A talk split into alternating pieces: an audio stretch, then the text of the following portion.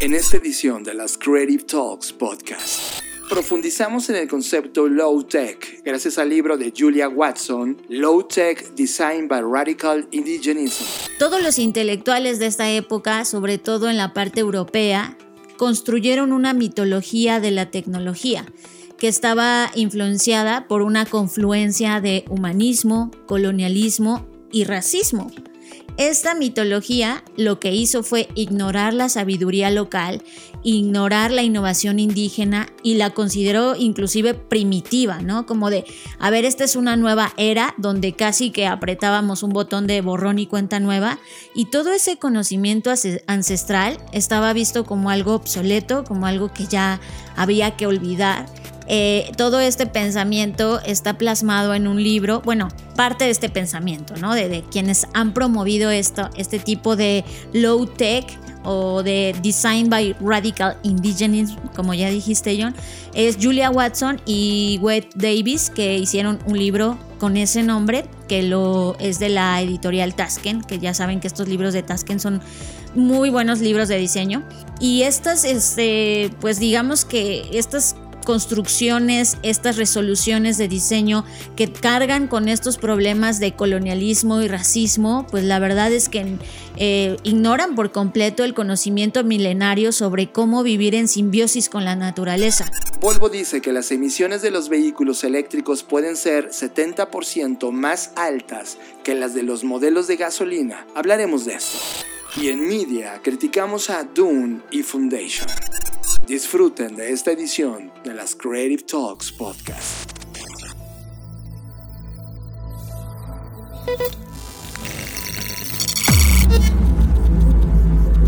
Black Creative Intelligence presenta. Escuchas. Escuchas. Escuchas un podcast de Dixo. Escuchas Creative Talks. Creative Talks. El podcast donde hablamos de creatividad, futuro, innovación, medios, disrupción y emprendimiento. Con Fernanda Rocha y John Black. Por Dixo, la productora de podcast más importante de habla hispana. Por Dixo. Hola, ¿qué tal? ¿Cómo están? Bienvenidos a Creative Talks Podcast, el podcast donde hablamos de creatividad, innovación, diseño, negocios y low tech. Como cada episodio me acompaña John Black. John, bienvenido, ¿cómo estás? Fernanda Rocha, qué gusto estar en este episodio. Gracias por estar escuchándonos en esta, en esta nueva edición de las Crave Talks. Si es la primera vez que llegaste, bienvenido a uno de los podcasts más disruptivos que hablan sobre temas que seguramente te van a estremecer, te van a incomodar, pero también te van a hacer cuestionar bastante sobre lo que estamos viviendo en el mundo todos los días. Así que bienvenido, yo soy John Black y Fer, si, si, no esperamos más, arrancamos con el tema de la semana. Tema de la semana. Este es el tema que nos robó totalmente la atención. Tema de la semana. Para quienes han ya escuchado algunos de los otros episodios que hemos hecho en este podcast, sabrán que en algún momento hemos tocado el tema de la biomimesis o biomimética, que es esta intención de poder emular a la naturaleza para crear soluciones de diseño más sostenibles y más congruentes con los tiempos que estamos viviendo. Eh, evidentemente esto visto desde el punto de vista sobre todo de la arquitectura, de los espacios, pero el día de hoy que están pasando muchas cosas respecto a este fenómeno del cambio climático y las consecuencias que trae consigo, pues hoy más que nunca necesitamos voltear a ver qué está pasando con los sistemas, los productos, los servicios que estamos diseñando el día de hoy. Y que por alguna razón eh, todavía nos falta esta visión sistémica en donde creamos soluciones que creemos y que supuestamente apuntan a solucionar un problema, pero en el fondo lo único que estamos haciendo es seguir alimentando un monstruo de una serie de problemas complejos que la verdad van a ser mucho más difíciles de responder cada vez. ¿A, qué me refiero con esto? Bueno, vamos a pensar lo que pasó en la era de la ilustración hace 300 años, por ahí así, todos los intelectuales de esta época, sobre todo en la parte europea, construyeron una mitología de la tecnología que estaba influenciada por una confluencia de humanismo, colonialismo y racismo. esta mitología lo que hizo fue ignorar la sabiduría local, ignorar la innovación indígena y la consideró inclusive primitiva, ¿no? Como de, a ver, esta es una nueva era donde casi que apretábamos un botón de borrón y cuenta nueva y todo ese conocimiento ancestral estaba visto como algo obsoleto, como algo que ya había que olvidar y no como algo que se tenía que sumar a esta nueva creación de tecnología. Y, y eso creo que fue el principal error que partimos de este principio en donde dijimos, bueno, ya vamos a estar este, a partir de este momento creando nueva tecnología y nos vamos a olvidar de todo eso porque pues lo que ya pasó, ya pasó y prácticamente como le hicimos caso omiso, como diciendo, pues esto ya nos sirvió y ahora vamos a crear nueva tecnología. Pero esta tecnología nueva, que es la tecnología moderna que conocemos el día de hoy, llámese conexión a Internet, llámese todo, todo eso que se gestó, que comenzó a crearse en ese momento, pues en realidad no nos solucionó la vida. O sea, nos trajo más problemas que, del, que soluciones o más problemas de los que hubiéramos imaginado. Y hoy en día, poco a poco, nos hemos dado cuenta que el legado de esta mitología nos persigue. ¿En qué sentido? En que esas cosas que decidimos ignorar, que dijimos y pensamos que no, que no nos iban a servir, que eran obsoletas, pues esas cosas prevalecen y lo que nosotros hemos creado ya murió. O sea, esa es como la disonancia que hay entre estas dos tecnologías. La tecnología, digamos, la ancestral o como lo llaman, indígena y la nueva tecnología que surge con el movimiento de la ilustración. Y es que, Fer, yo, soy fan, o sea, me, voy a poner en la mesa. Yo soy fan del pensamiento eh, de ilustración, soy fan de la intelectualidad, soy fan de que el ser humano pueda provocar ciencia y con eso provocar progreso. Sin embargo, el error de lo que hemos hecho en el pasado, hace 300 años, como bien lo señalas y lo señala este libro que se llama Low Tech Design by Radical Indigenism, es que olvidamos colocar el conocimiento ancestral que teníamos y entonces lo que hicimos fue volcar toda nuestra ciencia, absolutamente toda, en una sola idea, explotar a la naturaleza. Y ese es un error. Ese justo es el punto. Bueno, ahorita ya te adelantaste porque ya mencionaste que estamos eh, ligando todo esto con un libro y sí, efectivamente, eh, todo este pensamiento está plasmado en un libro. Bueno, parte de este pensamiento, ¿no? De, quienes han promovido esto, este tipo de low tech o de design by radical indigenism, como ya dijiste, John, es Julia Watson y Wade Davis que hicieron un libro con ese nombre, que lo es de la editorial Tasken, que ya saben que estos libros de Tasken son muy buenos libros de diseño. Sí, y bueno, editorialmente está espectacular. Sí, totalmente. Entonces, a lo que iba es justo retomar esto último que comentas, que decidimos como renunciar a estas cosas porque parecía que teníamos muchas urgencias. Y el tema es que siempre vamos a tener muchas urgencias, ¿no? Parecía, lo, lo comentábamos John antes de grabar, pareciera que el ser humano no tuviese habilidades de anticipación y solo tuviera habilidades de reacción. Y hasta que no ve el problema ya de frente o que ya pasó algo muy grave o que ya se cayó un edificio o que ya no sé qué, ya es cuando dice, no, ahora sí voy a cambiar, ahora sí me voy a dar cuenta, ahora sí lo, como se dice en México, niño ahogado a tapar el pozo, ¿no? O sea, es esta parte de no prevemos y solo reaccionamos. Sí. Pero el tema de... Como que no logramos entender eso antes, ¿no? Sí, y el tema de que nuestra tecnología solo se basa en la explotación de la naturaleza, como bien lo mencionaste, pues no se puede. O sea, hoy es insostenible porque hoy tenemos ya un problema crítico, severo de cambio climático y estas, este, pues digamos que estas construcciones, estas resoluciones de diseño que cargan con estos problemas de colonialismo y racismo, pues la verdad es que eh, ignoran por completo el conocimiento milenario sobre cómo vivir en simbiosis con la naturaleza. Más bien cada vez nos fuimos alejando más de la naturaleza. Los productos que hemos diseñado y servicios y todo, propuestas de valor, nos han alejado cada vez más de la naturaleza, ¿no? Es que, la naturaleza la vemos como una bodega de materiales a explotar. Eso. Y no como un... Un hábitat. Sí, exacto. y no como una máquina de conocimiento milenario que lo acabas de señalar. O sea, todo lo que tuvo que pasar evolutivamente hablando, todos los procesos naturales que tuvieron que suceder para que hoy tengamos el diseño natural como lo tenemos y que nosotros no no aprendamos de eso, es uno de los principales errores de nuestra raza. Y es justo un tema que aquí entran varias disciplinas, ¿no? Sobre todo alrededor del diseño. O sea, creo que hoy las disciplinas de design thinking, de user experience, de incluso las metodologías ágiles, lean, todas estas cosas que hemos creado siguen desde mi punto de vista sin, sin percibir o sin contemplar eh, la implementación de sistemas suaves que utilicen la biodiversidad como un elemento importante de construcción y de simbiosis. Los diseños, por ende, entonces siguen siendo inherentemente insostenibles. O sea, tú ahorita dices, ay, bueno, vamos a crear algo que es la solución, pero en realidad al no pensar en este factor de simbiótico de cómo vamos a vivir nosotros con este dispositivo, producto, servicio en la naturaleza y la naturaleza cómo lo va a terminar absorbiendo. Mientras no pensemos eso, todos los productos que diseñemos en realidad son malos productos. Algo que me sorprende, Fer, en la vida diaria que tenemos tú y yo, tenemos unos platos de coco, ¿no? De esta, este material del coco que es resistente. Pues tenemos platitos, en esos platitos comemos helado.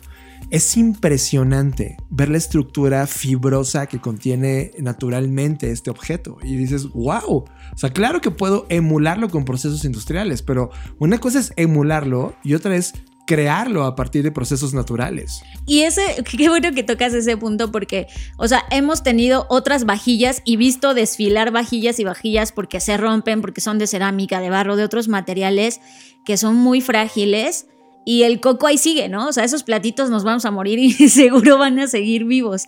Y ese es justo como este, esta sabiduría de la, de la naturaleza. Entonces este libro, bueno, hacia dónde va o cuál es eh, supuestamente eh, la tesis de solución de esto o la hipótesis, es que eh, pues este libro le llama low tech a este conjunto de conocimiento, de habilidades, de, de filosofía y de entendimiento, sobre todo indígena, porque de ahí viene, de estas sociedades antiguas, donde pues al voltear a ver ese conocimiento generas nuevas soluciones más sustentables y sobre todo resilientes al cambio climático y a todo lo que está por venir. En síntesis, el low tech eh, proponen que es un movimiento de diseño para reconstruir a través del aprendizaje y del entendimiento ancestral cómo deberían de ser nuestros sistemas. En este caso muy pegado al tema de arquitectura, pero yo lo aplicaría a todo.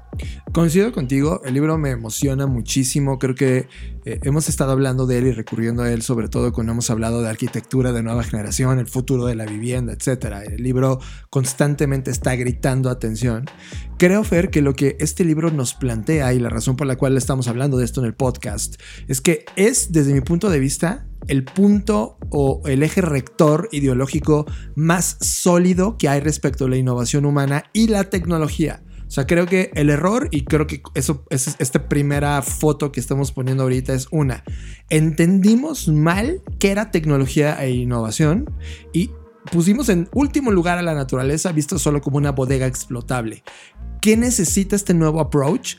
Poner a la naturaleza hasta arriba, entendiendo que esta mitología que tenemos de la naturaleza, en realidad la biodiversidad, la evolución, es conocimiento que está ahí milenario y que esta parte como, ah, eh, reduccionista del pensamiento indígena, de, ay, ¿qué van a pensar los indígenas de este nuevo mundo?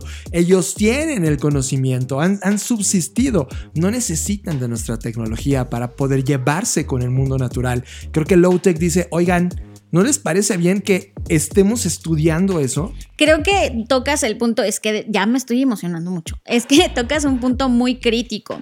En el libro ponen una pirámide en donde pues ilustra cómo está hoy compuesto nuestra creencia y nuestra práctica alrededor de la tecnología que hemos construido y aparte desde el individuo. Creo que ese también es otro error. Ahorita lo vamos a ir como defragmentando. Esta pirámide, imagínense una pirámide y hasta arriba en la cúspide un individuo. Luego viene el tema del conocimiento local eh, en tierra, animales, etcétera, y luego la tierra, los recursos naturales, y luego las instituciones sociales y al final como el world view o la vista global.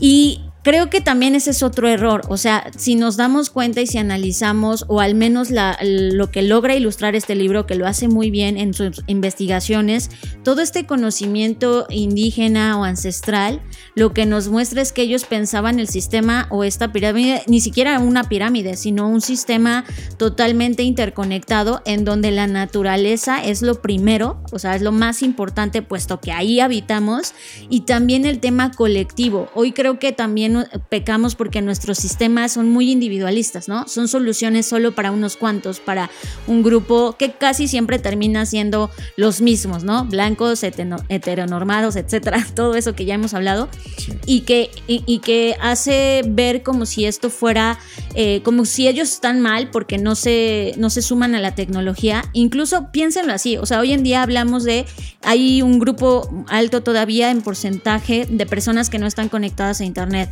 y que muchas de estas personas seguro viven en, todavía en estos lugares, en estos pueblos, en estas tribus, en estas zonas.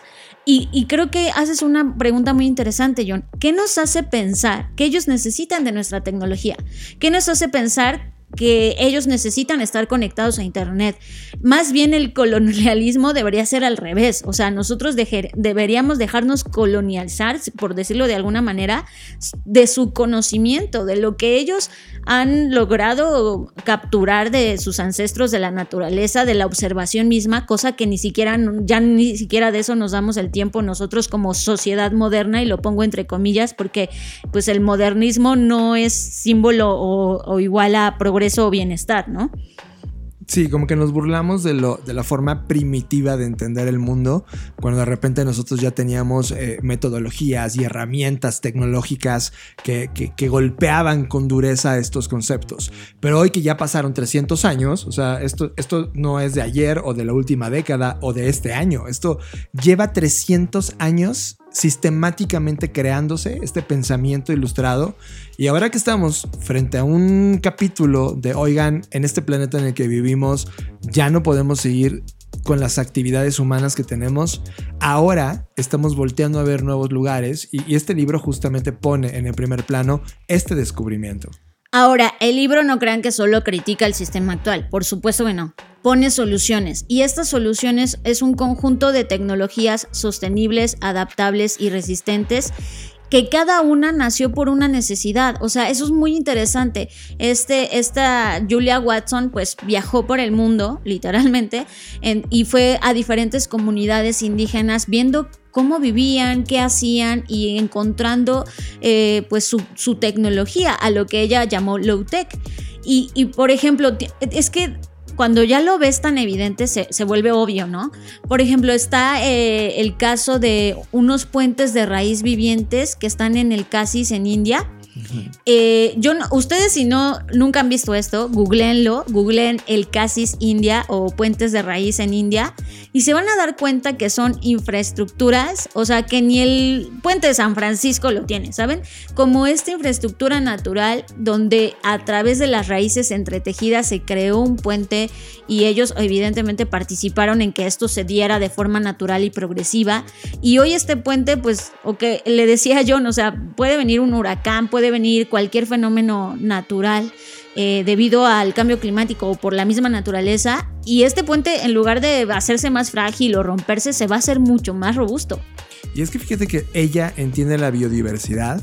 Como biotecnología. Y es como, oigan, estamos extinguiendo la tecnología más avanzada del planeta. O sea, güeyes. O sea, nuestra naturaleza. Y ella dice, e, y esto sí me preocupa, ya lo hemos dicho varias veces en este podcast, ya lo hemos argumentado también. Estamos en pleno inicio de la sexta extinción masiva de la vida en el planeta. Esa, sí es nuestra culpa, en eso estamos ahorita. Si ustedes no quieren voltear a ver a ese oso en el cuarto, pues no lo están volteando a ver, pero ahí está y un día se los va a comer. Ella ya parte de ese supuesto. Es, oigan, estamos viviendo esto como especie humana. Por favor, no extingamos la última tecnología que nos queda para entender cómo salvarnos de esto, porque esa, esa naturaleza ya vivió por esto y lo logró. Entonces ella pone un statement de llegó la hora de poner todo nuestro, nuestro salto, nuestro pensamiento de innovación en el entendimiento de esa tecnología. Por ejemplo, hoy que estamos teniendo un problema muy, muy crítico de la alimentación o la creación y la cosecha de alimentos, es decir, la agricultura, ella dice, es que ellos ya lo resolvieron y pone un ejemplo en, los humedales del este de Kolkata. ¿En, Colombia? Eh, en, eh, en, Calcuta. En Calcuta, En Bengala Occidental, en la India. Y, ello, y ella lo que dice es, estos son humedales artificiales que están en las afueras de la ciudad de Calcuta y ese es un sistema de tratamiento agrícola de aguas residuales que no es industrial, está hecho con un mosaico de 350 estanques de peces administrado por agricultores cooperativos. Y este, este, esta forma o esta forma de, sembrar recoge las aguas residuales de 7 millones de personas de la ciudad de Calcuta todos los días. Y esas aguas residuales que luego se van al río, el río se llama Hogley, eh, viajan a través de un sistema de filtración de la agricultura, el agua finalmente sale limpia y en su camino va regando el arroz, las verduras y todo lo que está ahí sembrado y permite a los agricultores locales pescar en sus aguas porque tiene estos estanques, entonces también está alimentando ese ecosistema y proporciona hábitats y sobre todo más de 100 mil puestos de trabajo. Y es un sistema totalmente circular, no como lo que hoy nos estamos inventando de sistemas circulares que no son realmente sistemas circulares, este es un verdadero sistema circular y que además es urbano. O sea, a veces pensamos que todo esto es, ah, pues sí, gente que vive ahí en pueblos no sé dónde, pero e, es que, es que no tendría que estar peleado lo urbano con lo rural, ¿sabes? Y esta es una muestra porque sobre todo es muy resiliente, es una pesquería, es un sistema de gestión de desechos, es un campo agrícola, es una red de arrozales, es un centro comunitario, es todo al mismo tiempo. Si esto lográramos escalarlo, las cosas cambiarían totalmente, o, incluso no escalarlo, si esto se implementara en cada región con las eh, pues características o peculiaridades de cada zona, podríamos lograr cosas increíbles. Cuando, cuando, vas hablando de esto, Fer, de este descubrimiento, te das cuenta cómo estos sistemas antiguos, sumados a esta tecnología indígena, funcionan simbióticamente. Totalmente, y circularmente, o sea, como que lo que es de la tierra vuelve a la tierra y no hay ningún tipo de desperdicio. Y, ayer justo platicábamos, ayer antes de que, o fue hoy en la mañana, no me acuerdo, que quién está haciendo este cambio, o sea, realmente quién está haciendo. Y la verdad es que nadie, o sea, eh, nosotros estamos en constante colaboración o en búsqueda de compañías que estén haciéndolo, o inclusive compañías nos buscan para intentar hacerlo y lo único que hacen es washing, es greenwashing. Es decir, no lo hacen porque tienen una genética para encontrar esto, sino lo hacen como un estado de la campaña de marketing que tienen para decir, hey, nos estamos volviendo verdes. Bullshit. Este washing es doloroso. Y fíjate que esto tiene que ver con una pregunta que a mí me parece crucial, o sea, es como, esta es la pregunta correcta. ¿Qué pasaría si en el futuro miramos hacia atrás y pensamos en la industrialización como una forma de primitivismo? Cierto. Wow, o sea, me vuela la cabeza porque es, ¿quién nos dijo que avanzar es ir hacia adelante? ¿Qué tal si avanzar es ir hacia atrás? Sí, inclusive hay estos movimientos de aceleración ya parada y es como, no, no, es desaceleración. El siguiente gran modelo económico ya no se trata de producir masivamente, se trata de desacelerar ese pensamiento para producir lo correcto, lo necesario en este sistema circular simbiótico con el medio ambiente. Y eso lo, ella lo, digamos que lo colisiona o lo une con un tema actual, que es hoy nos estamos ahogando en información mientras nos morimos de hambre de sabiduría. Uf. Eh, o sea... 100%. es, justo, o sea, me, cuestiona y me, encanta que me cuestione porque es, es verdad, o sea, todo hoy es más crecimiento, más hacia adelante, es que qué sigue, es que qué viene y es, ¿por qué no pensamos que eso que sigue es lo que ya pasó, algo que ya teníamos, algo que ya existía? Pero, ¿sabes, John? Tenemos esta falsa idea de que dar ir hacia atrás es como perder, ¿no? Es como fracasar, es retroceder, es, ay no, ¿qué va a pensar individualmente es qué va a pensar X persona de mí, socialmente o a nivel empresarial es no, qué van a pensar mi competencia si voy hacia atrás, porque tenemos esta idea de que lo primitivo es malo. que Sí. lo primitivo es, no, ya, nunca más hay que volver ahí. Nos, nos hemos cuestionado múltiples escenarios. Por ejemplo, voy a poner un ejemplo. Imagínate que eres una compañía que vende masa de tortillas. La razón por la cual uso tortillas es porque estamos en México y amamos eh, el proceso de creación o la comida tortilla, ¿no? ¿Qué pasa si una de estas compañías que masivamente hacen esto dicen, oye, imagínate, nada imagínate el escenario. Tú eres el dueño de Maseca, ¿no? Es una de las grandes compañías de creación de masa para tortillas. Y llega tu CEO, porque tú eres el dueño, o sea, no necesariamente el dueño es el CEO, y te dice, oigan, tenemos que vender menos tortillas. Es como, es el único plan, la única postura que Maseca podría hacer para que las tierras que tenemos, cuidarlas, las tierras que tenemos, darles un ciclo, no de industrialización, sino ahora sí de producción y creación real. Y de regeneración. Así es. Y entonces decir, para seguir viva esta compañía, necesita vender menos tortillas. ¿Qué diría el dueño de esa compañía? A- acostumbrado a 300 años de explotación de pensamiento comercial. Claramente Fer lo mandaría al carajo. Es como tú te vas de mi compañía ahora mismo porque necesito un campeón que venda más, ¿no?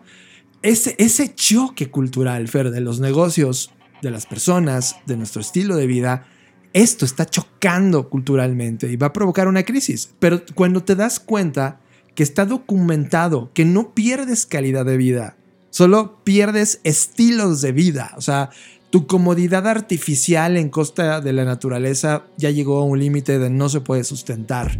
Y ahora mismo estamos trabajando en una manera de poder regresar. El filósofo griego, Aristóteles, y ojo que podemos criticar tres mil veces a Aristóteles, él decía algo muy interesante. El arte imita a la naturaleza. ¿Sabes qué pienso yo? Que es hora de que los directores de compañías se conviertan en artistas. Que la manera en cómo diseñamos negocios sea como artistas. Es decir, imitando a cómo funciona el arte. Y es a través de esta simbiosis donde ingenieros, físicos, médicos, negocios, biólogos, científicos, artistas estén diseñando de verdad el verdadero concepto de innovación y construir con este conocimiento que tenemos y el conocimiento que tú pusiste, que nos estamos muriendo de conocimiento, construir verdaderos artefactos simbióticos que logren replicar un funcionamiento entre la naturaleza y los organismos que la habitamos. Sí, John, y yo solo lo complementaría diciendo, ¿qué tal si ya no tenemos que diseñar? ¿Qué tal si el siguiente es desdiseño? Uf, claro. Cl- Claro, entendido diseño desde el punto de vista industrial como hoy se entiende, ¿no? Claro, claro. Porque la naturaleza, ella no sabe si está diseñando o no. Sí, o sea, no es como O sea, que la naturaleza saque su canvas y diga, a ver, Y mira que es bella la naturaleza. O sea, e- ellos, ellos, o sea, la naturaleza es un proceso natural que nosotros no tenemos ni idea. Como tú dices, no hay un canvas de la naturaleza hoy. Lo que creamos, el diseño, es artificialidad porque lo estamos poniendo en manos de la explotación. Lo que estoy ahora diciendo es. Sí, es no diseño, como low design. Así como está el low tech que propone en este libro, podríamos hablar de low design, de regresar a las bases naturales de la innovación con base en la naturaleza. Pe- Pero sí, Fer, o sea, al final del día sí sigue siendo diseño, solo que un diseño distinto, desde un approach distinto. al final del día, lo que este libro y esta autora nos invita a hacer es que comencemos a considerar varias generaciones, que comencemos a considerar la naturaleza, lo colectivo y que comencemos a utilizar ciclos de circuito cerrado o de economía circular, habilitando ideas de tecnología que se basen en la naturaleza, no en la explotación de la misma, sino en la emulación de cómo funciona y utilizar la simbiosis entre todo lo que está conectado, los sistemas energéticos, lo rural, lo urbano, eh, y ese puente es el único que podría eh, garantizar que la alta tecnología o la tecnología moderna se pueda ensamblar con el potencial del low tech y quizá así podríamos encontrar nuevas hipótesis y nuevas respuestas. Los dejamos con Julia Watson. The knowledge and practice of fire stick farming we call TEK. That means traditional ecological knowledge. It's passed down for generations through mythology. And in this storytelling is this incredibly sophisticated understanding of land, of technology, of practice. And all of these things together, they create this incredibly sophisticated understanding of humankind's role in the world. And what's even more interesting is that pyrotechnology didn't just evolve in Australia, it evolved all over the globe simultaneously. And we can find people who use pyrotechnology in Australia, where we have the Aborigines, the Mayans, the Chaga of East Africa, the Kayapo of the Amazon, and the Anishinaabe of northern Canada.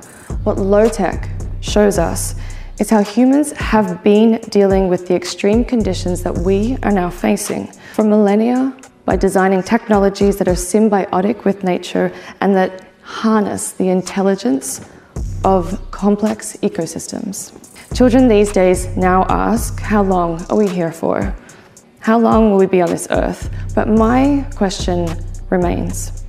For Indigenous people, there is an understanding that humans are the protectors of the earth. And the crisis of our warming world requires the entire diversity of ingenuity and innovation born from thousands of years of living in harmony with nature that Indigenous people can offer. The people of the Great Lakes are guided by the original instructions. They're not exactly instructions, they're more actually like a compass they provide an orientation rather than a map for the future. And as designers, our role is to create a new ground for nature. Low-tech is calling attention to an entire body of nature based technology that humans have evolved over millennia to confront climate change. When we begin to explore new hybrid forms of low tech using biodiversity as a building block, that's when the next generation of innovation will be born alongside a new understanding of why we are here.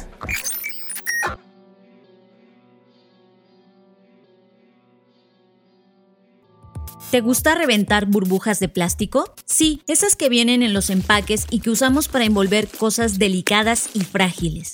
A mí me encantan. Hagamos el siguiente ejercicio. Imagina que tienes una planilla de 90 bolitas sin reventar. Cada bolita representa un año de tu vida. Revienta las bolitas por cada año que tienes vivo.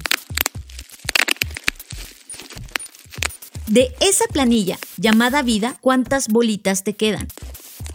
¿Cuántas bolitas ya llevas reventadas? ¿En qué las has gastado? ¿Cuánto tiempo te ha costado estudiar la carrera que no querías, trabajar en el trabajo que odias, estar con las personas que no te hacen feliz, hacer las cosas que no quieres hacer? ¿Has considerado que a partir de los 60 años, la vida hasta donde la conocemos hoy comienza a ir en un declive fisiológico y mental? ¿Qué vas a hacer? ¿Seguir solo pidiendo deseos? Toma agencia de tu vida, diseña el futuro que realmente quieres vivir te presentamos nuestro taller My Future Self, donde te ayudaré a diseñar un plan para cada uno de esas bolitas que aún están por diseñarse. Aplicaciones abiertas ahora mismo en la dirección blackschool.rocks. My Future Self, Black School. ¿Qué pasaría si? What if? Cargando, nuevos negocios. La sección en donde hablamos de innovación aplicado a los negocios. Nuevos negocios. Y una muestra de que los sistemas, productos, innovaciones que estamos generando en el ahora solo son un pequeño curita e incluso a veces un autoengaño de que estamos solucionando un problema es el tema de los coches eléctricos. John, cuéntanos esto, porque mira, ya me enojé, ya me enojé y todavía no lo dices. Aquí hay unas capas de, de contexto que tengo que decir. Primero voy a hablar desde el punto de vista de Volvo quiero que entiendan que Volvo, más allá de la imagen que tengan en su cabeza sobre esta compañía, deben de saber que Volvo es una compañía sueca de automóviles. Resalto la palabra sueca porque la cultura de Suecia, la manera en cómo se piensa en esa parte de, del globo, es una forma muy peculiar donde el diseño ha, estado presente a lo largo de toda su vida, donde han atravesado distintos eh, problemas que, que, se convirtieron en efectos de casi desaparecer el 90% de la población de esos países, etcétera ellos ya atravesaron momentos en la historia muy, muy fuertes y ahora tienen un conocimiento y una aproximación del diseño distinta a la nuestra. Ok, con eso como contexto, Suecia, o en particular los autos suecos Volvo, que tú y yo sabemos que Volvo es lujo para esta parte de América Latina, han estado experimentando sobre qué significa tener un auto eléctrico y sinceramente no están encontrando cosas importantes. Recientemente en este año, hace un par de meses, lanzaron una serie de autos que son sus primeros autos eléctricos comerciales a la venta. Fer, tú y yo hemos estado siguiendo muchos estos últimos modelos porque uno nos encanta el diseño sueco, dos nos, nos encanta la aproximación que se tiene del diseño en esa parte del mundo, pero Volvo pone un cheque de realidad importante. Volvo dice que las emisiones de los vehículos eléctricos, incluidos el suyo, es como de, a ver, dejémonos de tonterías. Estamos construyendo coches eléctricos, hay compañías que están, están moviendo revoluciones del auto eléctrico, pero en verdad, el auto eléctrico puede ser 70% más contaminante que el modelo tradicional de combustible actual. Lo cual, esto es como, wow, fuck. Significa que si tú tienes un auto eléctrico ahora y es como, güey, yo estoy salvando el mundo en este momento, tengo un coche eléctrico, güey. No es cierto, en este momento no está pasando. Inclusive ellos han dicho que para que esto logre tener eficiencia, al menos de su parte, es como de, de todo lo que tenemos ahora, necesitamos nueve años para que el auto realmente se convierta en esta promesa ecológica. Eso es importante, creo que llegó el momento de analizarlo, Fer. Bueno, aquí hay varias capas, como en todo, eh, a mí me gusta siempre entrar no solo de manera superficial y quedarnos con esta nota que por supuesto es impactante, pero hacia dónde tenemos que profundizar. Desde mi punto de vista, hacia el sistema. O sea, una de las cosas que se nos olvida es que los autos eléctricos, pues evidentemente se tienen que cargar para poder funcionar y los sistemas de carga al final del día, ya sea en tu casa o en otro lado, están conectados al sistema actual de generación de electricidad que en la mayoría del planeta sigue siendo gracias a combustibles fósiles. Entonces significa que, imaginemos en el caso de México, imagínate que tú tienes ahorita un Tesla o cualquier coche eléctrico, llegas a tu casa, lo conectas y tú dices, como dice John, aquí estoy salvando al mundo desde mi coche eléctrico, pero en realidad lo conectas a tu casa y adivina quién es el facilitador de luz en tu casa, pues la CFE, ¿no? Y adivina la CFE cómo genera energía la mayoría tiene que ver con temas de combustión, ¿no? O, algo que use un tipo de energía. o prácticas nada sustentables, ¿no? O prácticas no sustentables. Entonces, al final del día, volvemos a caer en ese circuito de ineficiencia y de explotación de recursos que no son nada verdes, ecológicos o no están salvando al planeta, como bien dices. Y es mucho como la noticia que hablábamos la semana pasada, sobre que todos estos sistemas de Uber y Lyft que prometían que iban a em, eh, reducir la contaminación, pues en realidad no la redujeron, al contrario, la incrementaron. Este, este tema de electrificación, o sea, es un tema cultural, tecnológicamente hablando. Es como ¿Cómo le convences a la industria del mundo que está basado en combustibles que la electrificación es una solución? Ah, en paralelo hay otra cosa llamada hidrógeno, que también está entrando como una opción. Yo tengo una postura más suave, Fer. Es como de, mira, como toda tecnología en el mundo, para que esto sea totalmente eficiente, tiene que encontrar una maduración de gente que la usa. Este acceso a la tecnología que permite que esto se vuelva más eficiente. Pero, ojo, sí, yo estoy, coincido contigo. Es en, la, en el presente, o sea, estamos a finales del 2021, esta es la línea del tiempo en la cual está siendo grabado este podcast. Las compañías que nos han vendido coches eléctricos ha sido con el ya, ya salvaste la naturaleza. Y es, no es cierto, no estamos salvando la naturaleza. Son parte de un experimento costosísimo para la naturaleza por intentar salvarla. ¿Qué va a pasar, Fer? Creo que el problema es sistémico, como tú bien lo señalas. Hasta que no cambiemos la generación de energía, no podemos, aunque tengamos coches eléctricos y rasuradoras eléctricas y computadoras totalmente basados en creación eléctrica y consumo eléctrico no vamos a lograr equilibrarlo si no cambia el sistema de producción. Sí, totalmente, John, porque no es un, tema solo de democratización como tú le mencionas. O sea, no es como que digas, bueno, eh, ahorita se entiende que el coche cueste X cantidad de dinero y que tenga un costo no solamente de producción, sino de de todo alrededor de lo que un auto necesita para ensamblarse de X eh, cantidad y luego ya se va a ir reduciendo. Es como, ok, estoy de acuerdo, eso va a pasar, esa es la, curva o la línea de vida natural de la tecnología. Sin embargo, eso no es la solución, porque, a ver, Ahora vayamos al siguiente supuesto. Imaginemos que ya se democratizó la tecnología, que ya el coche eléctrico cuesta 3 pesos y todos lo podemos comprar. Incluso eso se volvería más problemático, porque entonces estarían más personas conectando sus autos al mismo sistema de generación de energía eléctrica, en este caso en México o en el mundo. Y ese es el problema. ¿no? El problema no es el auto eléctrico o sus aditamentos, que bueno, también, ¿no? Porque es como la otra parte es qué se va a hacer con tanta pila, a dónde va a ir a parar.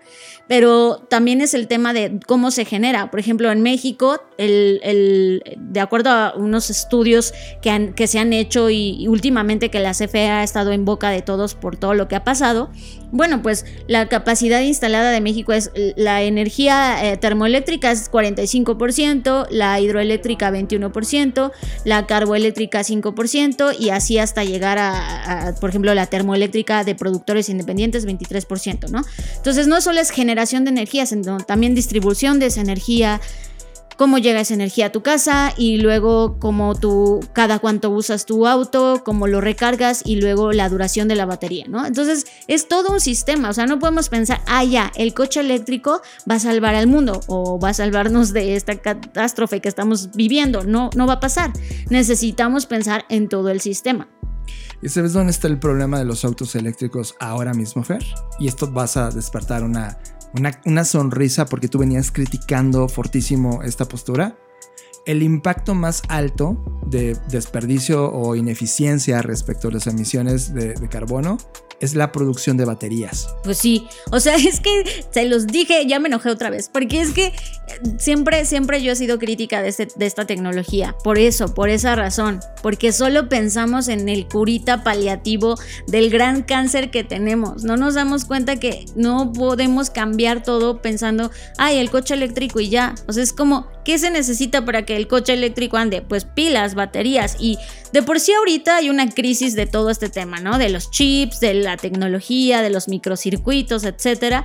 Y ahora con esto es, o sea, obviamente esto demuestra que, que no sé de cuánto es la capacidad instalada que se tiene para generar baterías, ¿no? Y, y, luego una vez que se generan y toda el agua que se utiliza para generarlas, luego dónde las vamos diablos a, desechar, o sea, va a haber cementerios de esto, o sea, ya, ya, en serio me desespero. Hakan Samuelson, que es el director ejecutivo de Volvo Cars, dice, necesitamos que los gobiernos y las empresas de energía de todo el mundo aumenten sus inversiones en capacidad de energía limpia e infraestructura de carga relacionada, porque los automóviles eléctricos no pueden realmente cumplir la promesa de movilidad limpia. Esa, esa frase es un statement, o sea, ¿Qué foto tenemos hoy de la industria de autos que ha intentado volverse eléctrica con la promesa de que esto iba a ser más eficiente al mundo? Nada. Contamina el 70% más en el presente. Pero para lograrlo necesitan que todo el sistema esté trabajando para lograr este, este, este que esto funcione. Fer, nos están vendiendo una mentira. Pues sí. Eh, eh, y creo que más allá de que nos están vendiendo una mentira, el problema de fondo sigue siendo cómo se diseñan los productos y servicios y cómo una tendencia jala esta ola en donde todo mundo comienza a decir, ah, claro, nació Tesla, bueno, pues ahora todos coches eléctricos y nos gana la inercia, no nos cuestionamos, es como, ah, bueno, el de al lado está haciendo esto, yo también lo voy a hacer no importa, no me estoy cuestionando si esto va a ser peor para el planeta, para las personas, no importa, lo hace mi competencia, lo hago yo también. Y eso creo que nos pasa a todos los niveles. Este es un nivel muy macro, pero nos pasa a todos los niveles, como, como que decimos, esto está de moda, esta es la solución que todos están haciendo, ah, yo la voy a poner. Voy a poner un ejemplo muy burdo, que es los tapetes ahí en, de, disque del COVID, ¿no? Estos tapetes que no sirven para sanitizantes que no sirven para nada, pero en todos lados están y todas las personas los usan en los negocios porque es como, ay, bueno, pues todos los tienen, pero nadie se cuestiona que esto evidentemente no sirvió, no funcionó. Ya llevamos dos años con esto y seguimos viendo el agua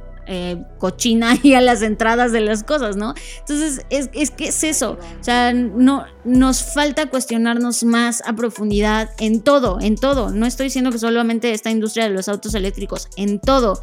Porque solo estamos pensando en solucionar el presente o los próximos cinco años a lo mucho y no estamos cuestionándonos este gran sistema como lo que hablábamos del low tech.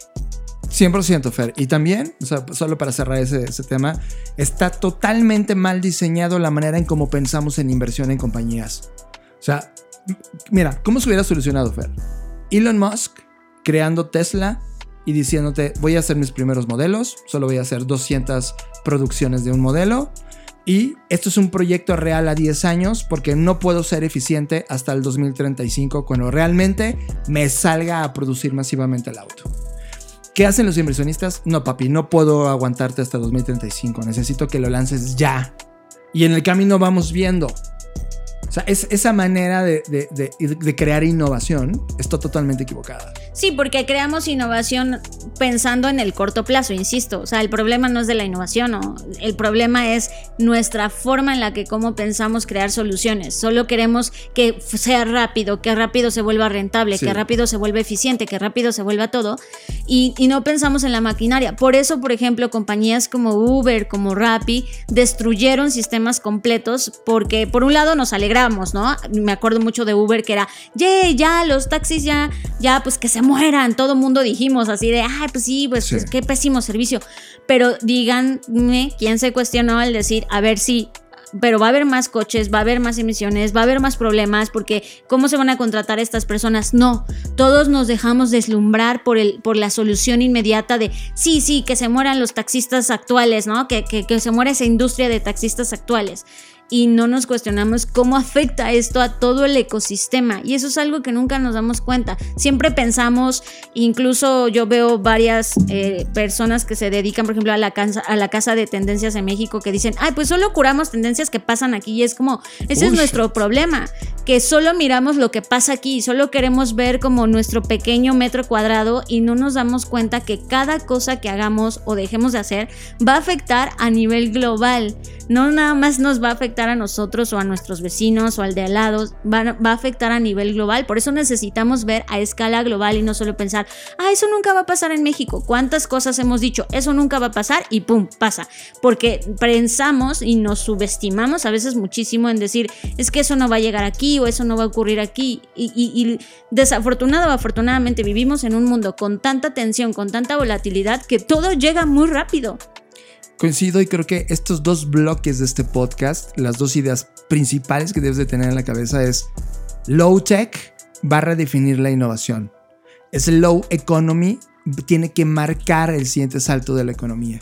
Porque sinceramente, Fer, tenemos una relación totalmente patológica con el crecimiento.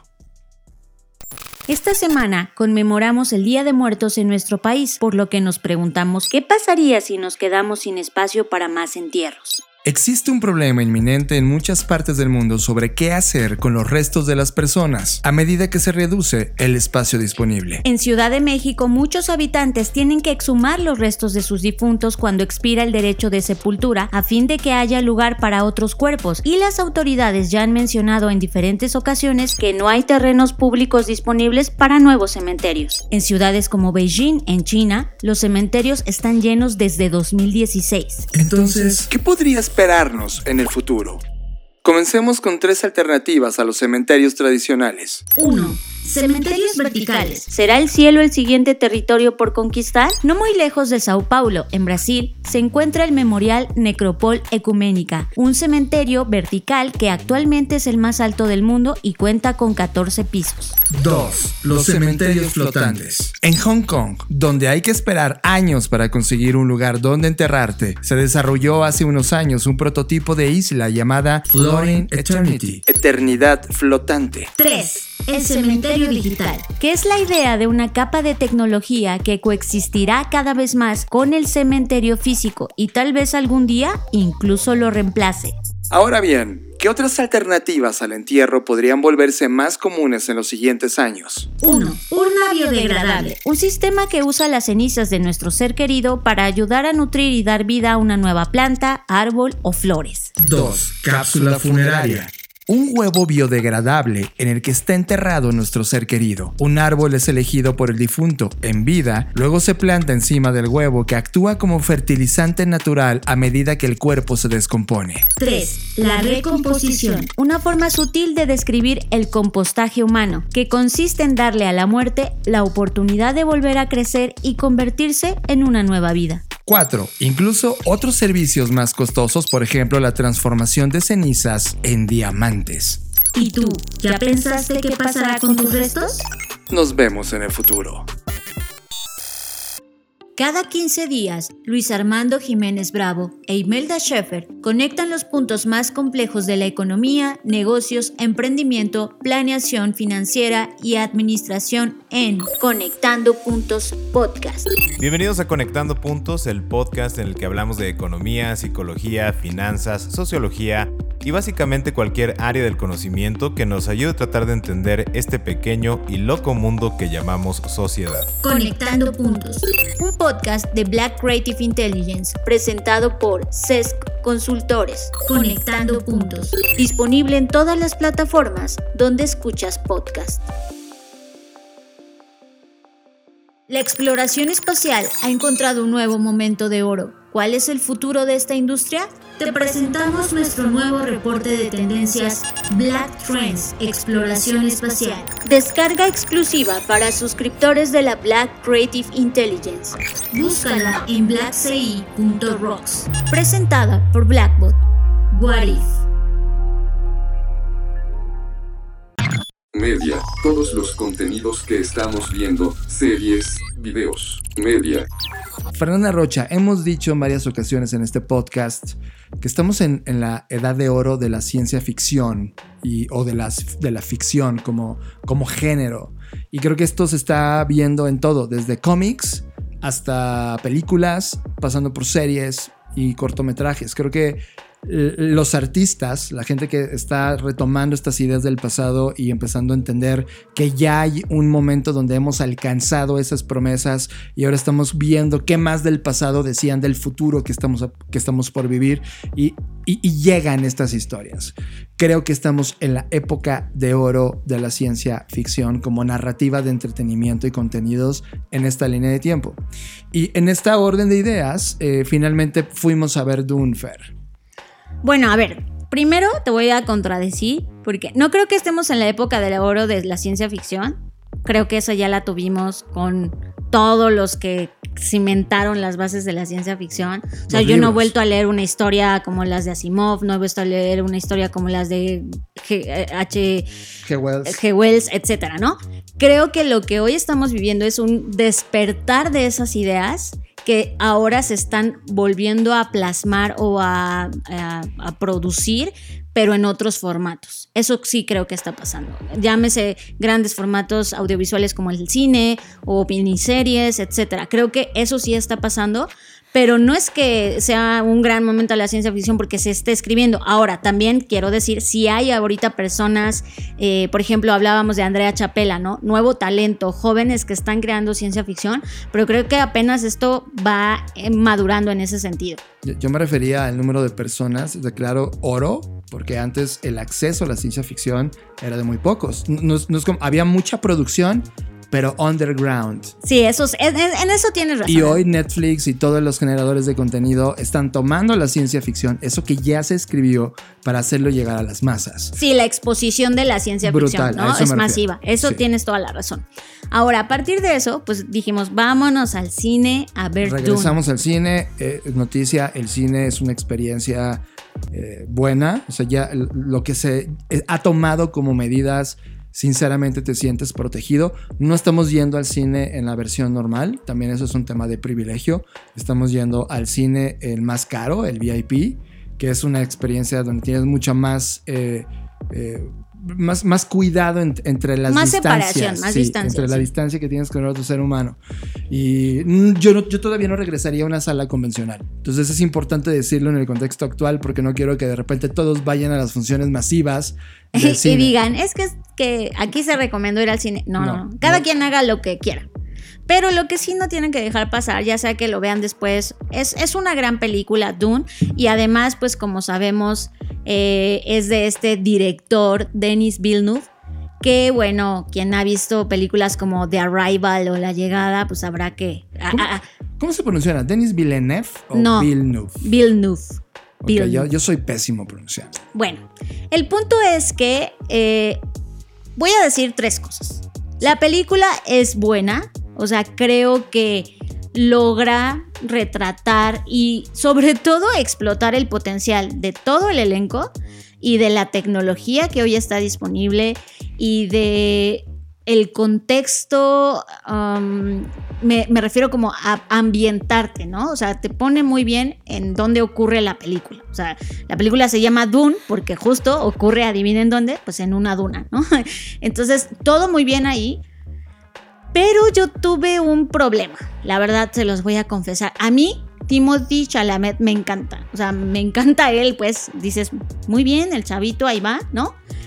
Pero creo que quizás yo había idealizado muchísimo al, personaje que me quedé como con ganas de ver un poco más de determinación, ¿saben? Como para quien no ha leído el libro seguramente estar diciendo, pues esta loca que quería, ¿no? Pero de verdad creo que, que ahí faltó un poco más de que fuera menos soso, en muchos sentidos así lo sentí. Pero esa es mi perspectiva de que quizás estoy muy enamorada, enganchada del, personaje como tal y que yo lo idealicé de una manera distinta. No quiero decir que por eso ya la película se arruina, para nada se arruina, pero esa fue mi primera impresión. Yo quiero decir, yo sí lo voy a criticar muy fuerte. Para mí es postal, postal, postal, arco narrativo tradicional. Ya está, fin de la historia. O sea, creo que sí, en términos eh, de, lo que logra retratarse fotográficamente hablando, es increíble, ¿no? Visualmente es, wow, postal, postal, postal. Bueno, y además que la banda sonora de Hans Zimmer, pues le ayuda bastante, ¿no? Sí, o sea, eh, digamos que logró colocar, mira, Fer, creo que el, el cine hoy ya no es un espacio, y perdón por lo que voy a decir, un espacio donde nos sentábamos a dejarnos mover por el riesgo que implicaba que te llevaran a un espacio narrativo distinto. Creo que ahora el cine se ha convertido en, una fórmula. Sí, en una fórmula y en un evento, es un evento cinematográfico, o sea, tú vas a decir, bueno, me, sobró 300 pesos para ir al cine y ya no se lo das a cualquier cosa. Quieres que te sorprendan, quieres que haya explosiones, quieres que visualmente sea impresionante. Porque si te van a contar una historia de amor, mejor te esperas a que llegue a tu sistema de digital, ¿sabes? O sea, el evento cinematográfico ese así, tal cual, el cine se ha convertido en eso, en ese highlight, en ese billboard enorme que vas a meterte a dejar a que te, a que te sorprendan con los recursos desplegados en pantalla. Dune cumple muy bien eso.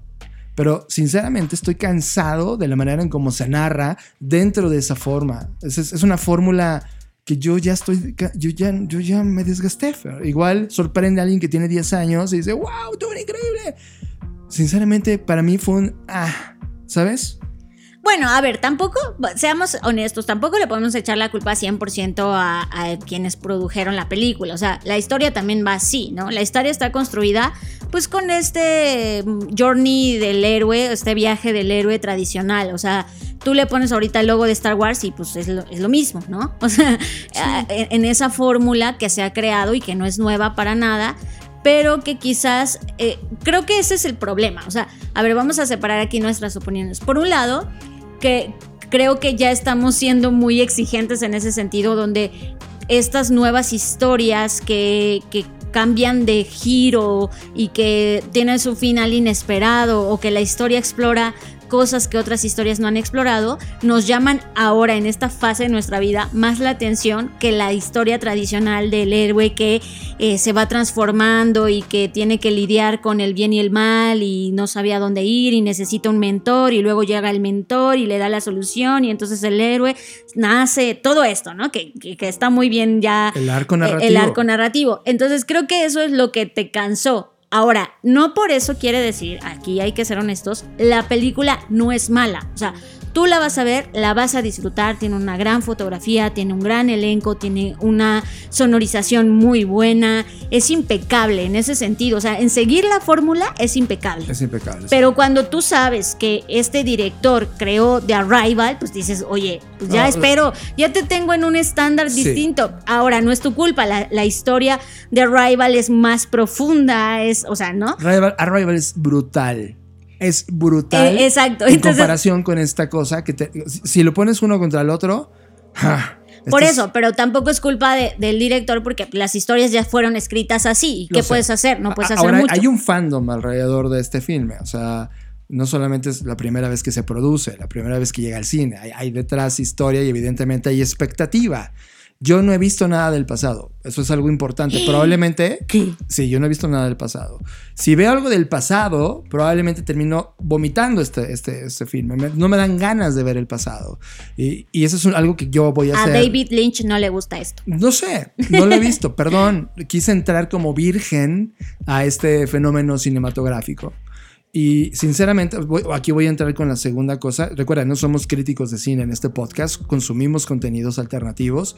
The Foundation Fair, que es la dos que íbamos a habla- hablar el día de hoy, perdóname, pero es mucho más arriesgada. La, la narrativa es brutal.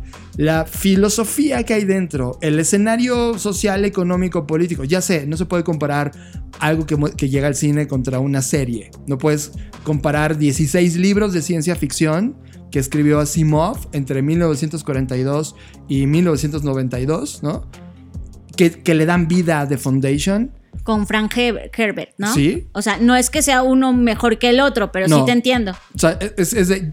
Si vas a narrar esta historia, si, si, si le vas a decir, este es mi fenómeno Dune, no tenía que llegar entonces al cine, tenía que ser una serie para respetar y poner todos los matices que querías contar en esta postal, postal, postal, arco narrativo. Es como, Nel, arriesgate, sí crea postales y tu arco narrativo profundiza, destrózalo. Ahora, en términos, tocas un punto importante. Eh, para quienes no, eh, no exploraron o no sepan que Dune también viene de un libro, bueno, pues sí, noticia de última hora, sí viene de un libro. Y este libro, eh, por eso te decía, es injusto un poco la comparativa porque uno, y hay que entender los contextos. Este libro lo escribe Frank Herbert o Herbert en 19- 1920. ¿No? Sí. Luego, eh, eh, más tarde, de, como ya lo dijiste, en la década de, lo- de los 40 hacia adelante, fue cuando Asimov empezó a escribir. Entonces, son dos eh, visiones distintas porque los autores estaban viviendo contextos distintos, ¿no?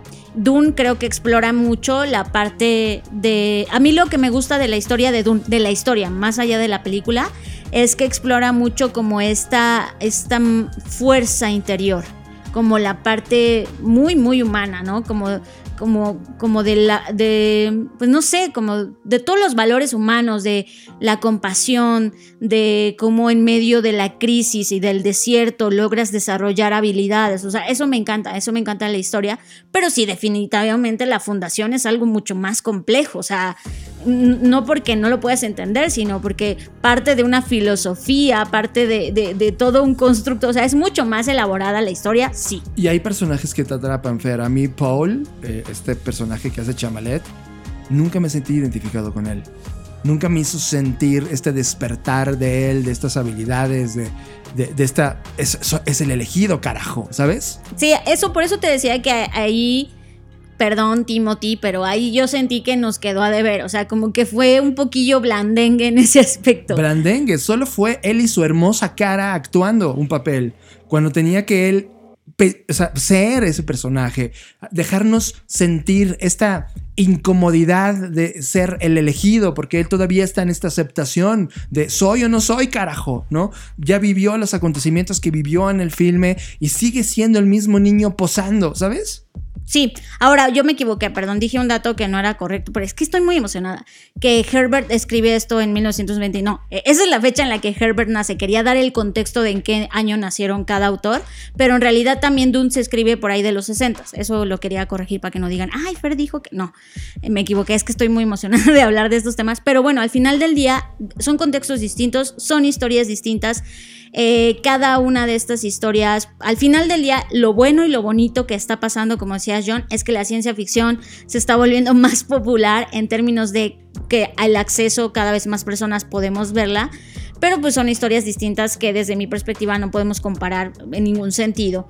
Ahora, nos pedían que habláramos un poco más de Foundation, porque hay personas que escucharon la primera vez que hablamos y se aventuraron a verlo, lo cual agradezco, gracias por confiar eh, y dejarse llevar por a veces por lo que comentamos aquí.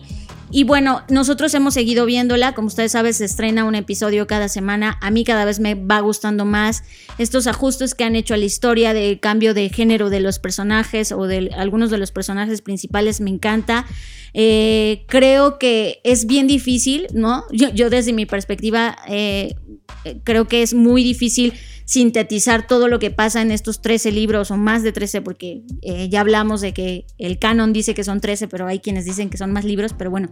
Em, en una historia es muy difícil que dejes perder cosas buenas, ¿no? Porque dices, tengo que sacrificar porque no tengo tantas horas para contar la historia. Y creo que no se ha sentido, no se ha sentido como ni desperdiciado ni, ni desconectado. Las cosas que han tenido que modificar tienen sentido en la historia y me sigue pareciendo hipnotizante. O sea, para mí esa es la palabra. O sea, Foundation me hipnotiza y me hace pensar muchas cosas que quizás inclusive cuando leí el libro no había entendido del todo, también por la edad que tenía, pero me hace pensar mucho, reflexionar sobre pues toda esta filosofía que plantea la historia. Ojo, aquí voy a decir algo que me duele en el ego, porque siempre he dicho que William Gibson es mucho mejor que Asimov, ¿no? Oila. oila. Pero ojo, lo que voy a decir es que Asimov, algo que le reconozco brutalmente, es que él tiene un rigor científico en las historias que narra. O sea, no es como de, uy, me levanté con, con la idea de un espejo tecnológico. No, él él había tenido distintos ah, escritos que reflejaban el pensamiento social, científico, etcétera, para poder contar a través de esa imagen de futuro algo en una historia que fuera congruente con algo que podría suceder, ¿no? Eso, eso es muy fuerte. A mí la historia, la razón por la cual creo que es infinitamente superior de Foundation es por un simple concepto no, llamado... de Dune. Sí, o sea que es infinitamente superior de Foundation de Dune. O sea que The Dune no es tan importante, Foundation está increíble, eso es lo que quería decir. Es un concepto que se llama psicohistoria. El concepto psicohistoria o psychohistory es brutal en este lugar y eso hace que, que no sea un personaje, es un argumento que lleva todo el universo de lo que está ocurriendo. Para quien no sepa qué es la psicohistoria, y lo voy a tratar de describir rápido, es un concepto matemático que nace del análisis comportamiento social, económico y político de una masa de personas, un conglomerado humano. Imagínate cientos de miles o millones. Imagínate una de las ciudades más pobladas del mundo y que tú pudieras entender de manera predictiva en términos matemáticos qué va a pasar con esa sociedad. Es como predecir lo que ellos van a hacer a través de la matemática, porque esas reacciones, estos comportamientos son puestos en términos algorítmicos, de tal manera que tú puedes saber qué va a pasar con la forma de pensar, con la cultura, con la economía, la sociedad, y una vez que tienes esos datos, llevarlos para tomar decisiones para gobernar a ese grupo social o llevarlo a un mejor término. La psicohistoria plantea eso. Solo puede ser aplicable en las masas. Y en un momento social, en donde ocurre toda la historia de Foundation, pues aplica de manera brutal porque se parece al mundo que tenemos hoy, Fer. Es, es lo que está pasándonos el día de hoy. Es la razón por la cual The Mass Media existe o lo que le ocurre con los trending topics en un mundo social. Hay tantas cosas en ese mundo futurista que ocurren ya en el presente que da miedo, en verdad, ¿Qué es lo que podría pasar este conocimiento de avanzada en manos de alguien que solo quiere tener el control? Y estoy totalmente, cuando estoy viendo The Foundation, viendo estas analogías del mundo real de esta línea del tiempo contra este mundo ficticio. Y eso es, es, es estremecedor, es, me estremece en lo profundo y también explica muchas de las cosas que están pasándonos y que nadie está tratando o atreviéndose a decir, o poner o evidenciar. Creo que The Foundation es, muy anticipado en lo, que estamos viviendo, estas visiones que, tenemos eh, el día de hoy y que escribió hace décadas y que la retratan de manera formidable en The Foundation. Y ojo, aquí también hay como postal, postal, postal. Todo el tiempo están ocurriendo eh, tomas. tomas cinematográficas y la fotografía es increíble, en verdad. No tiene la música de Zimmer, ¿no? Si no hubiera sido espectacular. ¿Dónde tiene Hans Zimmer? No, no, hablo de Foundation. Ah, claro. Estoy hablando de Foundation. Si tuviera The Foundation a Zimmer, wow, ¿no? Pero el fondo, Fer, y cada uno de los personajes que está en The Foundation, le creo, se lo creo. Hasta los niños que salen. Cosa que yo no le creí nada al 70% de los que actúan en Dune. No les creo nada. Ok, ahora lo que sí va a pasar, y ya nada más para cerrar esta discusión, es que pues la obra de Frank Herbert pues es muy extensa. O sea, ahorita va a salir eh, que Dune, luego el Mesías de Dune, los hijos de Dune, Dios emperador de Dune, los herejes de Dune y la casa capitular Dune. O sea, es, ok, vamos a tener Dune para rato. ¿La vamos a seguir viendo? Seguramente sí. ¿Por qué? Porque nos encanta la ciencia ficción. Entonces, tampoco es como que vamos a decir, ay, guacala, está horrible. La vamos a seguir viendo. Y bueno, Dune a eso le apunta, ¿no? A convertirse en pues un nuevo imperio galáctico, como que ya para quienes no les gustan otras propuestas como las que existen de Star Wars, etcétera, pues ya se vayan ahora con Dune y vivan con Dune, crezcamos con Dune. Este, seguramente va a seguir siendo el protagonista Timothy y lo vamos a ver crecer, ¿no? Así como vimos crecer a otros actores en papeles como Harry Potter y eso. Pues así lo vamos a ver, ¿no? Entonces creo que, que, que está ahí. Ah, y creo que es buena, la historia es buena, pero pues a nosotros nos gusta más otras historias como The Foundation. Y como bien decías, John, creo que también es importante separar que pues Asimov era un científico en muchos aspectos, él tuvo una vida muy prolífica en la divulgación científica, no nada más en la ciencia ficción, y pues Herbert no, él, él, sí se enfocó, no quiero decir que por eso no, no, sepa, pero él se enfocó más en crear estas historias que no eran como con tanto rigor como Asimov, eso es, eso es real, ¿no? Ahora, todos los escritores de ciencia ficción obviamente tuvieron que tomar algunas bases científicas para poder crear sus historias. Y, bueno, ese es el punto. O sea, al final, qué bueno que haya historia de ciencia ficción de aquí a toda la vida. A nosotros nos encanta. Y, creo que es el rol de la ciencia ficción, ¿no? Cuestionar. al final del día nos lleva a cuestionar, a imaginar, a pensar en nuevos mundos, nuevos futuros. Y pues, ¿qué vamos a hacer ante todo eso? Solo cierro con esto, Fer.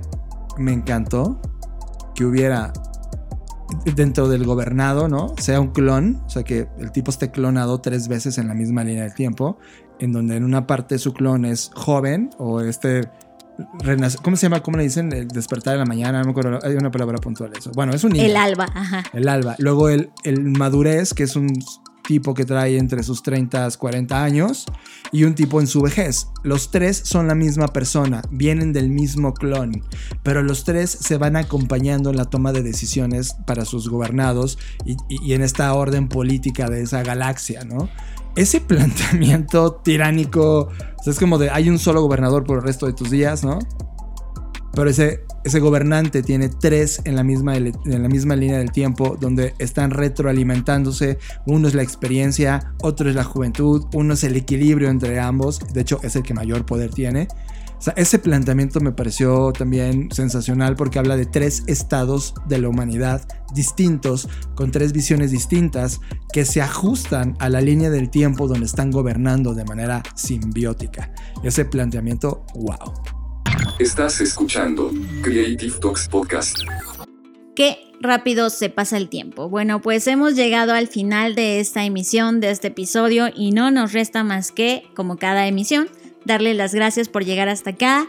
Eh, hay algo importante que hace unas semanas ocurrió. Spotify ahora ya nos dio la oportunidad de poder hacer preguntas respecto a los temas que hablamos en el podcast. Entonces participen. Si, tú nos escuchas en Spotify, seguramente cuando pones en el episodio, sobre todo en la versión de tu celular, no en la de escritorio, te aparecen algunas preguntas que hemos hecho. Porfa, participen y para que vean que sí vale todo el sentido participar, Voy a leer algunas de las respuestas que hemos tenido de emisiones pasadas, nada más rapidito para que no digan, ah, es que para qué quieres que participemos y no nos dices nada. Creo que el episodio del aburrimiento fue, la verdad, una respuesta que no esperábamos. Fue uno de los mejores episodios y fue el del aburrimiento y la creatividad. Y una de las cosas que nosotros preguntábamos es cómo lidiaban ustedes con el aburrimiento. Y Víctor Ruiz nos, nos, nos contestó que le gustó, que cree que es importante tomar diferentes tiempos para que el cerebro pueda descansar, pueda procesar información, pueda procesar emociones, pueda imaginar, pueda reflexionar, etc. O sea, nos dice que le gustó el capítulo y que a partir de eso pues se hace estos cuestionamientos. Edgar Silva dice que él arma un set de Lego y luego lo aplica para el estrés. Mariana VV nos dice dibujando, viendo una buena peli de ciencia ficción que me inspire y viendo videos sobre conspiraciones. Al escucharlos de cierta manera es pensar como un what if y un why not. Vámonos, muy bien ahí. Y Job Sivera nos dice que el aburrimiento es una oportunidad de ser creativos. Creo que está muy bueno que, lo veamos ahora desde esa perspectiva y, ya estaremos haciendo la pregunta de este episodio de, de, cuáles son sus historias favoritas de ciencia ficción para poderlo discutir en el siguiente episodio que vamos a hablar de otra serie que estamos viendo. Ya quiero llegar a esa y también estamos ya llegando en esta línea del tiempo al fin del 2021, Fer, y como cada ciclo que hacemos en esta línea, siempre hacemos como una colección de lo mejor de lo mejor. Así que ya llegó el momento de estar pensando qué fue lo mejor de este año. Y también les vamos a estar haciendo estas preguntas en las redes sociales. Pueden buscarme en arroba John Blackbot. Y yo soy Fernanda Rocha, a mí me encuentran como arroba Fernanda Roche o a Blackbot lo pueden seguir en las redes sociales como arroba Blackbot Rocks. Ha sido todo un placer y como decimos en cada emisión. Nos vemos en el futuro. Dixo presentó. Dixo presentó. Creative Talks. El podcast en donde hablamos de creatividad, innovación, medios, disrupción y emprendimiento. Con Fernanda Rocha y John Black. Por Dixo, la productora de podcast más importante de habla hispana. Nos escuchamos en el futuro.